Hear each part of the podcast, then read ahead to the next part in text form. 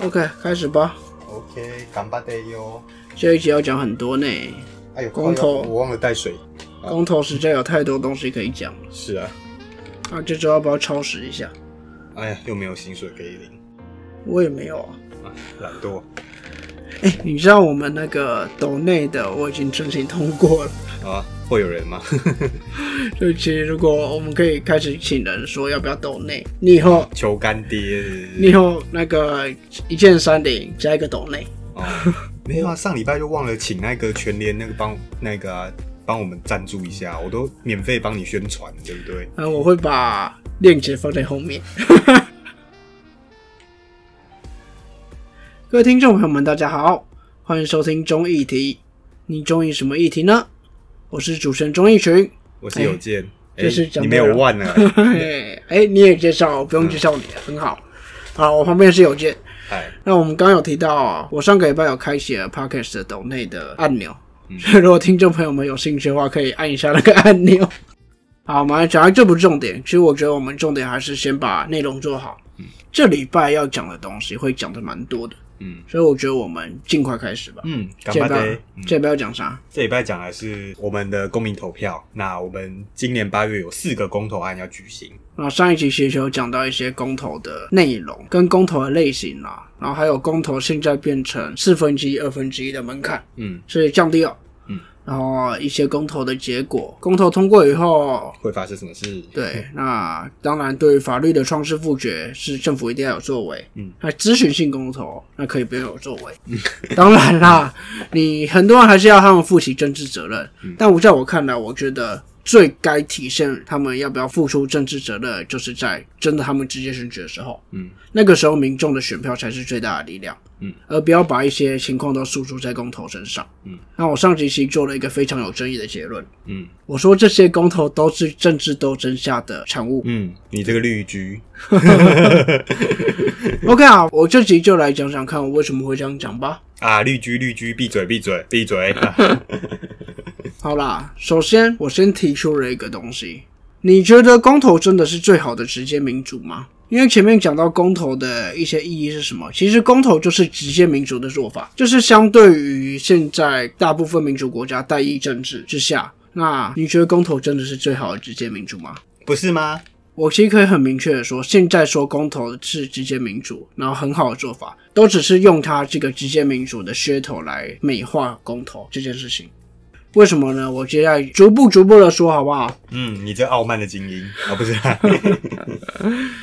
其实公投的意义是什么？公投按照那立宪者的原意，然后它最早在德国，它其实是要将直接民主的一个要素带入当时德国的宪法。嗯，它最大的理由就是因为你有时候可能会人民对于议会不信任。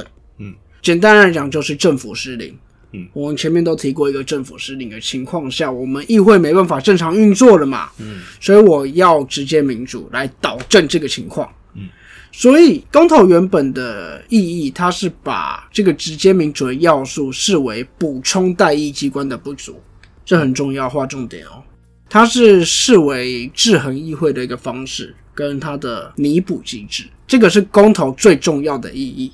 那公投其实有三种嘛，创制复决跟重大政策，这个前面有讲过了。我们这一次其实大多数还是对政策面的提案了。嗯，那其实会不会有什么实际效果也不一定，通过不通过好像都没有。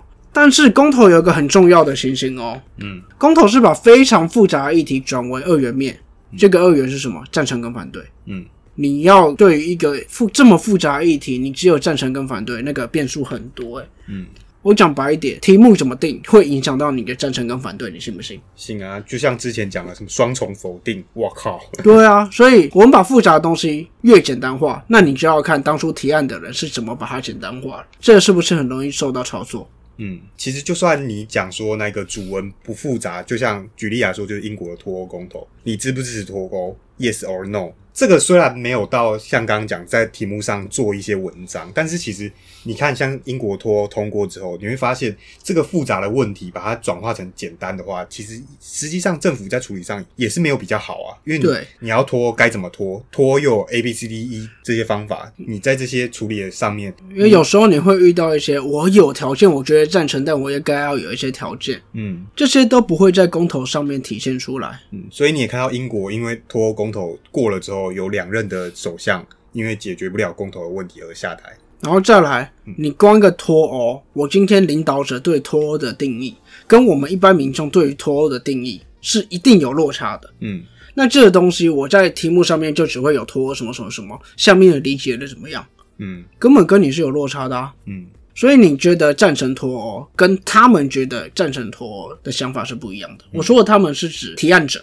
嗯，说不定他们背后有更大的利益纠葛或想法，嗯，但是他不会跟你讲啊。嗯，反正讲这么多，简单来讲就是你用公投来解决问题，不一定是最好的做法。对，所以很长一部分是被利用了。好啦，那其实我们继续讲，就是呃，之前有一个专门做公投的学者，那怎么念啊？应该是施密特吧？啊，对，施密特，他就认为公投这种算是秘密投票嘛，当然不记名。他这种机制其实就是个人意志的加重嗯跟抒发，其实最重要的就是民意的抒发。嗯，大家想要发泄情绪，就是这种情形。你自己看九合一也是，我今天对于婚姻法案，大家不想同婚通过，好，我现在要纠结起来，嗯我要提个公投，我反来猪，我要纠结起来，这不是很像都像民意的抒发而已吗？嗯，其实我觉得同婚公投那时候只是国民党借由对大家对民进党不满去做发泄而已。，对，那这些都其实是会沦为一个非理性的多数暴力。嗯，呃，我其实这边要想一下是多数吗？我不知道了。嗯反正就是这种感觉。嗯然后公投的程序它也是一个问题啊，嗯因为就像我刚刚说的，公投是针对一个复杂的问题，给出一个我要是或否的二元的答案。嗯，那在公投进行之前，民众根本没有办法对于议题去做一些审查或者是讨论啊，而且题目的提议到底是不是明确，就算是由民众去提案啊，嗯也是由那些少数人提案者去进行的提案，嗯对吧？是由他们决定的。基本上这些主文都会找一些比较精英的学者来拟啦。对啊，那其实这不就很像代议政治吗？那其实你说没办法对事前做事，当然有的人会说哦，我们公投前都有辩论会，但是你看实际上有去收看的、收听的到底有多少？九合一大选那个时候，大家对于十个公投案的题目有了解吗？很多人就是听别人说，哎、第几案投 yes，第几案投 no，嗯，这种人多吧？有啊，我自己那时候当选务人员，每很多很多人都带小抄进去，然后什么一三五投 yes，二四六没错啊。这样，那这个东西就没有那个根本你公投的结果，你根本很难看得清楚他们到底在赞成跟反对什么嘛。嗯甚至我会说，民众会投出同意还不同意，就像我刚刚说的，是题目决定你投下同不同意。就我们以前学过民调，很常发生啊。呃，蔡英文引进来猪，引发社会轩然大波。请问你是否同意蔡英文的来猪政策？他们谁会投同意啊？引导式问答，没错啊，所以你这些结果，我觉得有八成以上都是你的题目决定它的结果啦。哦，在这种情况下，公投的结果，你觉得到底有多少可信度呢？你能够相信它真的是人民的意志吗？没有啊，我赢的话就相信，我输的话就不信。我输的话就说我是沉默的大叔，呃，不要说我是韩粉哦。OK，好，为什么我前面说公投会是假的直接民主呢？因为直接民主为什么会被说成比代议制度更民主啦？其实最根本的原因不是公投能够直接让人民去投票，嗯，最重要的一个前提是因为代议机关失去了他的权威跟信任，所以民众希望能够跳过代议机关去补足这个情形。嗯，简单来讲，就是政府失灵，民众要用非常态政治去导正导正这个政府失灵的情况，有没有觉得我们讲一直讲的东西都是这些？呃，真的，我觉得你把那个，我觉得你把罢免那一集拿来这边讲，好像也通啊。只要把那个题目改一下，好像也通诶、那我这边要讲一个东西哦，进来这些代议士、这些民代、这些立委是由人民选出来的。那我现在同样由人民用直接民主的机制做出这个公投，嗯，这些都是一样的过程，难道人民会有更高的格局吗？嗯，呃，我不知道啊，人民难道会有更好的选择吗就说就算这些代议士真的做的不好，那也是你们选出来的、啊。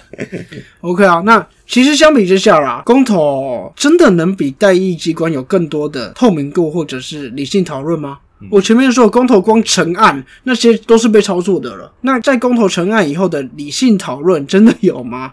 你相比之下，国会那些委员会在讨论的时间更多吧？嗯而且更专业吧？为什么需要代议机关？就是因为政府这些事情是具备一定的专业度的，一般人民不懂，所以我们需要代议政治、间接民主，由他们去做。嗯，人民体现的民主方式就是我选出代议士。嗯，对啊，那现在这些东西回归到人民去决定，你觉得人民有办法决定吗？还是这些东西其实也是被操作的？所以在这样的情况之下，我回到我一开始的问题，你觉得用直接民主这种公投取代代议政治，公投真的是更好的直接民主吗？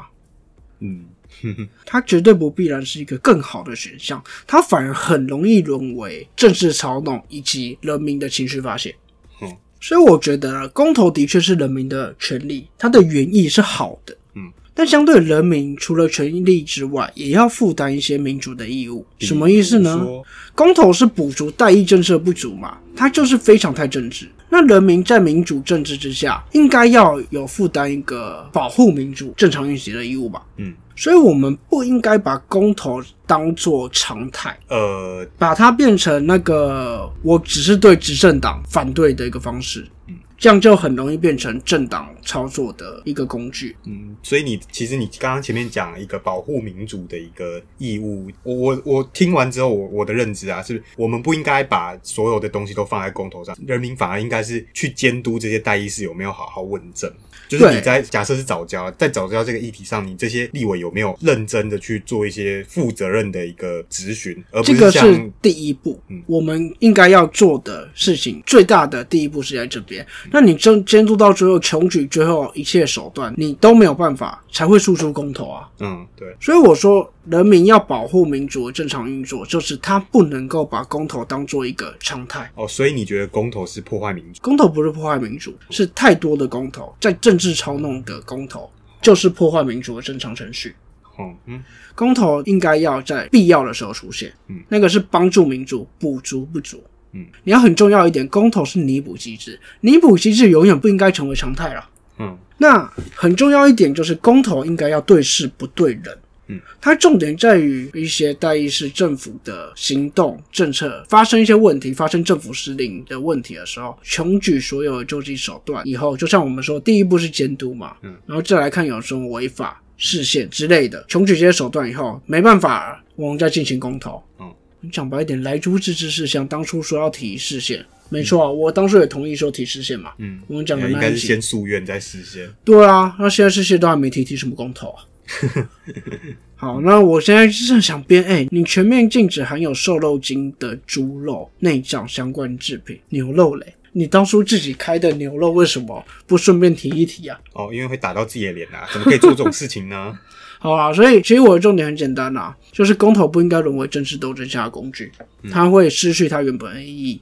我们现在看四个案子，有三个案子都是国民党那些提啦。嗯，从国民党在炒莱猪，很明显就是是针对民进党去做的一个动员。嗯，那你为什么会这样？可能的确国民党需要动员的力量啦，他才能保持团队内的向心力。嗯对，但相对的，他就是把公投作为政党操作的工具嘛。那的确有些人会说，瑞士很常公投啊，嗯，每个月都在公投。对啊，瑞士就把公投当做常态了。你怎么说？嗯你怎么不想想瑞士的制度跟我们差多少？哦瑞士的行政单位是代理人制度，它是有七位联联邦委员嗯的代理人制度。那当然，国会也是两院制嗯，他们光制度都跟我们差这么多，那你到底在说什么？嗯我讲一个最基本、最基本的问题：瑞士的人民对于公投的目的跟我们差很多。嗯，台湾的公投目的就是想要民进党下台，哦，没有，现在啦。反正现在就是这样了，就是想要他们负起政治责任嘛。他们就是很在意最后的通过不同意，很在意输赢。嗯，瑞士的公投的目的在于讨论跟关注嗯。他把一个议题丢出来，然后增加讨论度、曝光度。嗯，这就是瑞士人民在提公投的一个最大目的。结果到底赞成跟反对，他们比较没有这么在乎。那这跟台湾目前的目的差很多哎。嗯台湾很大的目的，我看我就在看来就是政治斗争了。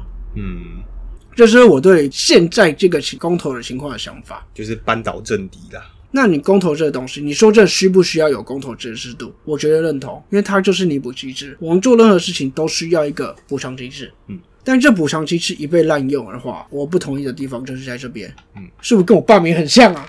很像啊，嗯真的放免那集重新拿来录就好了。是啊，我就说改个名字就好了。OK 啦，那大致上就这样啦。有健，你觉得嘞？哦，其实你刚刚讲的瑞士公投，而且他们跟我们很大一个不一样是，他们可以用网络投票或不在籍投票。讲简单一点，就是他的公投基本上都是我们的所谓咨询性公投啦。对，对啊，那主要真的就是你在公投，他们重视的真的是公投过程中的讨论。你什么东西其实都是要有一个良性的辩论呐，嗯真理越辩越明。台湾的公投好像大家都只 care 说哦，我到底要投同意还反对，那中间什么其他都不就是这个样结果啊。对，那我觉得其实我相对小钟林来讲，我没有那么反对这些公投啦，反正要投就投，不投就算，我还可以去当选务人员领钱啊，不是啊，哎，没有劳民伤财。重启合适不讲啊，你基本上我觉得就算过了，你要怎么重启？有的人说放台中，啊，黄世球说哦，我我同意啊，但是要看其他市民同不同意，那你讲废话。燃料放放哪？对吧？对吧、那反来租就嗯，大家可以去投嘛，对吧、我觉得就反正如果真的通过民进党要硬做也不是不行，那他那反正你也没办法。对啊，那公投榜大选，我就觉得，嗯，其实他讲的也没有到那个、啊，就是其实他也只是补足现在的公投法的不足嘛，因为他从二零二一年开始，每两年的八月，那基本上我们现在地方跟全国选举都是每两年，其实他就算过了，就是你每一年如果有公投，就是每一年每一年投啦，只是遇到选举年，你会跟公投绑在一起啦。其实我说真的啦，你如果这么担心一个公投案会因为没有绑大选而达不到投票率的话，那你这个案子的关注度本来就很低了。对，那其实就代表说你这个案子不重要嘛。人民今天就算一个小案子，那人民很 care，就算没有没有绑到大学，我们投票率一定高啊。这我觉得根本就是好了。对啊，我真的觉得提这些案子也蛮智政治。斗争啊，诶、我倒是也没有觉得到政治斗争，但是其实说真的，这个案子哦，我真真的两个党都要拖出来编一下，就是又跟莱猪一样，就是两个党又开始重现了那个时空背景不同，然后又换了位置，换了脑袋。像当初在推这个公投门槛下修的时候，国民党是最反对的，国民党就一直觉得你这样子会一天到晚都公投。然后就可能一八年那一次通过之后，国民党尝尝到甜头之后，他他一天到晚给你提公投，然后现在反而换了民进党，又不希望你一天到晚提公投，这不是这不是两个党又开始他妈脑袋互换，然后互相打脸自己过去的脸吗？这样对啊，为什么不敢进来鸟？不不啊，民进党以前也很支持那个下修，那现在感觉好了，其实我觉得也也有点修过头啦。那不管嘛，其实你要把它当成瑞士一样咨询性公投，我觉得大型民调 OK 啦，总总比那个电话民调每每次都有人质疑他们造假造假一样嘛。那你公投就像那个柯文哲讲的嘛，就是大型实验室嘛，对不对？那绝对是最真的结果那。就劳民伤财啊！瑞士人口才多啊少？台湾人口多少？而且他们还可以网络投票，那个成本少很多。对，那其他的其实我觉得，嗯，就是小钟你讲的真的是发人省思啊。其实我一开以前真的不会想到那么深。其实你一开始跟我讲说你想做公投这个题目，我还想说公投有什么好讲的啊？不就是就是这样吗？就是这四个案子嘛，投一投嘛。里里面里面其实说真的，我最 care 的只有真爱早教，我唯一有联署也是真爱早教，因为其他三个我就觉得嗯都是重大政策嘛。你国民党不爽，你二零二四把政权拿回来就好了。其实这个讲法我很同意，就你不爽，你应该要用最后的真的选直接选举的手段去拿出来，那就是总统选举嘛，呃，县市长选举嘛，这些东西才是你应该要打的东西。不然你们推罢免蔡英文，对啊，这些才是你应该要打的东西，而不是把力气花在公投上面。当然啦，我觉得我们之前讨论到有一个想法，他们可能就是要用地方动员的方式凝结他的向心力，我觉得也有可能。哦，我觉得这次可能是一个他们的策略啦。嗯，那不重要，我重点就是要丢出你在看任何东西，任何东西，像之前的罢免到现在的公投，你要看它背后的意义到底是什么啊、那在我看来，现在的情况就是有失于这个意义。嗯，套一句我罢免当时想的、啊，我当时罢免讲什么？现在的情况在无路罢免，那现在这个情况就是在无路公投啊。对啊，我的想法就是这么简单啊，所以我提出了这个东西。难怪你论文写得出来，我就是太顺阳啊，别人讲什么就怎样，难怪论文写不出来你要。怀疑论啊 好，那大致上我们对公投的想法就差不多是这样了。嗯，啊，也一样，有任何批评我的，欢迎来我粉丝专业或者我直播批评他，批评他就好，不要批评我啊！我我玻璃心哦，我跟我跟大陆人一样，玻璃心大家可以理性讨论一下。啊，就一样，对，大家来留个言嘛，给我一些反馈，然后来聊天室聊聊天。欢迎按赞、订阅并分享。各位观众朋友要一键三连呐、好啦，那我们真的要讨论下周要讲什么嘞？而且下周清明连假哈，什么时候？五六日一呃，对，四天哦，嗯那要提早录，没有啊，那个啊、不用讨论啊，我们就放假，放假一个礼拜啊。